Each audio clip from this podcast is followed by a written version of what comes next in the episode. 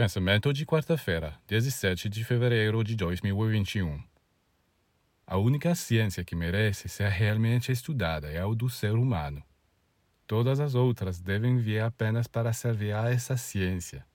Infelizmente, no entanto, ela foi abandonada por enquanto em favor da física, química, astronomia, biologia, etc. Você dirá: sim, mas a anatomia, fisiologia, isso é nada. Estas são algumas bases. Elas estudam a estrutura física, mas ainda não o ser humano. Uma mudança de ponto de vista é necessária.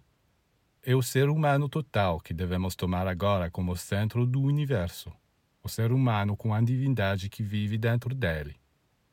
Todas as outras ciências devem contribuir para este estudo e não devem ser consideradas independentemente, pois na realidade o homem é um resumo de tudo o que existe e todas as ciências se encontram dentro dele.